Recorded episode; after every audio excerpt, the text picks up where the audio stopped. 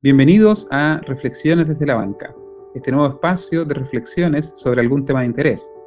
En esta ocasión quisiera meditar en el éxodo de membresía de las iglesias pentecostales, el cual viene ocurriendo hace ya algunos años, y que pudiese verse agravado por el pronto retorno a los cultos presenciales luego de una prolongada ausencia debido a la pandemia por COVID-19.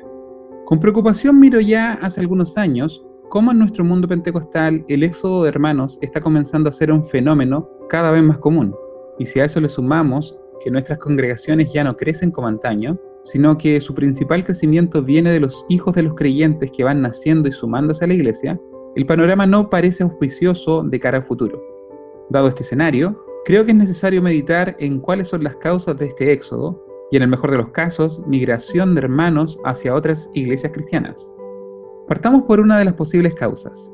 Es innegable que los últimos 30 años han sido de los más prósperos que recuerda nuestro país, y esa prosperidad ha llegado también a nuestras iglesias, permitiendo que un gran número de nuestros jóvenes accedan a la educación superior, siendo en su mayoría primera generación en sus familias. A esta generación de jóvenes, entre quienes me encuentro, nos tocó enfrentar, por un lado, la hostilidad de un mundo universitario laicista que no ve con buenos ojos que nuestras ideas religiosas formen parte de la esfera pública, mundo para el cual nos fuimos preparados. Y por otro, la sospecha de algunos en nuestras congregaciones, quienes se preguntaban en qué momento el estudio se nos subiría a la cabeza. Otra forma que tomaba esta sospecha, ya en un contexto más eclesiástico, era en qué momento la teología nos agrandaría la cabeza, entendiéndose por teología simplemente el procurar darle al sermón un orden para hacerlo más entendible, como una breve contextualización histórica, una breve reseña del momento en que vivía el autor de aquella epístola o libro profético. Y si a eso lo acompañamos de un papel con apuntes, la sospecha ya pasaba a ser molestia. Era inconcebible para algunos hermanos que el Espíritu de Dios pudiese guiar una predicación que requiriese de apuntes. Aún recuerdo la ocasión en que una hermana, a pocos metros de distancia, dejaba salir fuertemente el aire de su boca, haciendo sonar sus labios, mientras yo hacía una breve reseña histórica al inicio de un sermón. Lamentablemente, se ha generado una brecha generacional que, en lugar de ser reparada por algunos de nuestros líderes, ha sido profundizada e incluso promovida. Una segunda posible causa, en la que me gustaría meditar, es más transversal y está ligada al masivo acceso a la información que ha representado la llegada de Internet y todo lo que ello implica muchos hermanos pentecostales han tenido la oportunidad de acceder a todo tipo de libros y comentarios bíblicos, videos de predicaciones y series completas de estudios bíblicos de diferentes temáticas. Esto representa un tremendo desafío para pastores y predicadores locales, especialmente en comunidades acostumbradas a ser muy herméticas, en las que en ocasiones se rechaza de plano el conocimiento bíblico con el tan abusado y tergiversado versículo bíblico porque la letra mata, más el espíritu vivifica. Que miembros de dichas iglesias tengan acceso a esa información inevitablemente genera en ellos un cuestionamiento acerca del contenido de las predicaciones que reciben. Preguntas surgen respecto a doctrinas como la salvación o doctrinas ligadas al fin de los tiempos. Al poder ver y conocer otras congregaciones, los hermanos también van familiarizándose con otros sistemas de gobierno eclesiástico, donde no existe esa verticalidad tan marcada del mundo pentecostal.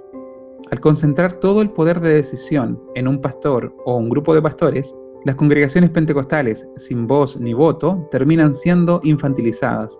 Y puede ocurrir, por ejemplo, que la máxima autoridad de una corporación sea removida y despedida como un gentil, sin que la hermandad general entienda las razones de su salida. Parece que el único medio por el cual algunas congregaciones se enteran de los problemas que aquejan a su iglesia es el escándalo mediático.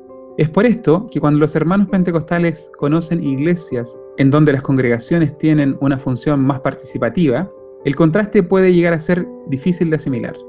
Y todos estos problemas antes mencionados se verán agudizados con toda seguridad por causa de la pandemia. Los cultos online le han dado a la hermandad otro tipo de libertad y es la de comparar el contenido de las predicaciones incluso dentro de su misma denominación. Esto es fácilmente comprobable al mirar el número de likes y suscriptores que tienen los canales de YouTube de las diferentes iglesias locales. Cómo esto repercutirá en el éxodo pentecostal post-pandemia es un fenómeno aún por analizar. Una vez presentada dos de las posibles causas del éxodo pentecostal, que son el quiebre generacional y educacional, junto con el acceso a la información, cabe meditar ahora en qué se podría hacer mejor para acercar a los hermanos que comienzan a sentirse ajenos en medio de nuestras congregaciones pentecostales. Lo primero que deberíamos comenzar a cambiar, y que responde directamente a ambas causas, es desechar de plano la idea que por décadas se ha repetido en nuestras congregaciones, esto es, que el conocimiento teológico está en conflicto con la verdadera espiritualidad. La forma más sencilla de hacerlo sería detenernos en el camino y volver a figuras como el pastor Willie Hoover, pieza central en el pentecostalismo criollo. En uno de sus artículos, titulado La babasa de la serpiente antigua, adjunto al final del libro Historia del avivamiento pentecostal en Chile, aparece la siguiente cita que haríamos muy bien en volver a considerar. Dios tampoco premia la ignorancia. El hombre que imagina que es algo o sirve para algo con Dios solamente porque es ignorante, es tan engañado como aquel que confía en su sabiduría. Hay un solo objeto de confianza, Dios. Repito la cita. Dios tampoco premia la ignorancia. El hombre que imagina que es algo o sirve para algo con Dios solamente porque es ignorante, es tan engañado como aquel que confía en su sabiduría. Hay un solo objeto de confianza, Dios. Cito especialmente esta frase, ya que en nuestra cultura pentecostal, producto del rechazo de algunos al conocimiento teológico, se ha ido creando una especie de relación entre la ignorancia voluntaria y la verdadera espiritualidad. Pero dicha relación es completamente artificial. Se puede llegar a pecar de arrogancia y soberbia cuando creemos saber algo e increíblemente también cuando voluntariamente decidimos permanecer en la ignorancia. La cita del pastor Hoover desnuda esta realidad.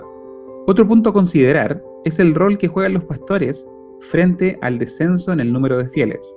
Dada la verticalidad del sistema de gobierno pentecostal, la actitud que tome un pastor local frente a los hermanos de su congregación que presenten inquietudes genuinas es crucial. Si la respuesta es la mera imposición de su autoridad, la demonización de quienes se sienten disconforme, o peor aún, la indiferencia y apatía, el resultado será el éxodo seguro de dichos hermanos. En un contexto como el antes descrito, no corresponde citar la primera carta de Juan. Salieron de nosotros, pero no eran de nosotros, porque si hubiesen sido de nosotros, habrían permanecido con nosotros, como en tantas ocasiones he escuchado. Ahora bien, no quiero ser injusto con la noble labor pastoral, ya que conozco de primera mano lo demandante e ingrato que puede llegar a ser dicho ministerio, y son muchos aún los pastores que dignifican su llamado y honran a Dios sirviendo abnegadamente a la iglesia del Señor. Sin embargo, quiero hacer este hincapié. Si nuestros pastores piden sabiduría al Señor, como la recibieron Besalel y Aholiab, para poder trabajar el oro, la plata, la madera, y para cortar e incrustar piedras preciosas, y con esa sabiduría moldear y dirigir a una nueva generación de pentecostales llena de nuevos talentos y herramientas, sería de gran bendición para nuestras comunidades.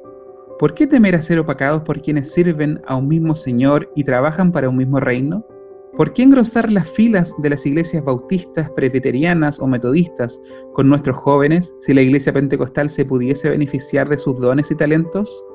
Pero para ello debemos tender puentes de uno y otro lado, debemos cerrar la brecha, deben reconocernos como parte de la generación que tomará su testigo, reconocer que la pentecostalidad no la define ni un grado académico ni una soteriología particular, sino la experiencia personal con el Espíritu Santo de la promesa. Tenemos aún mucho que aprender de nuestros pastores y hermanos que nos anteceden. Anhelamos imitar la vida devocional de muchos de ellos, que pese a todas las adversidades, han mantenido fuego en el altar por décadas. Pero este acercamiento, cooperación y enriquecimiento entre ambas generaciones solo se dará en la medida que exista voluntad para ello. Desde acá extendemos nuestras manos.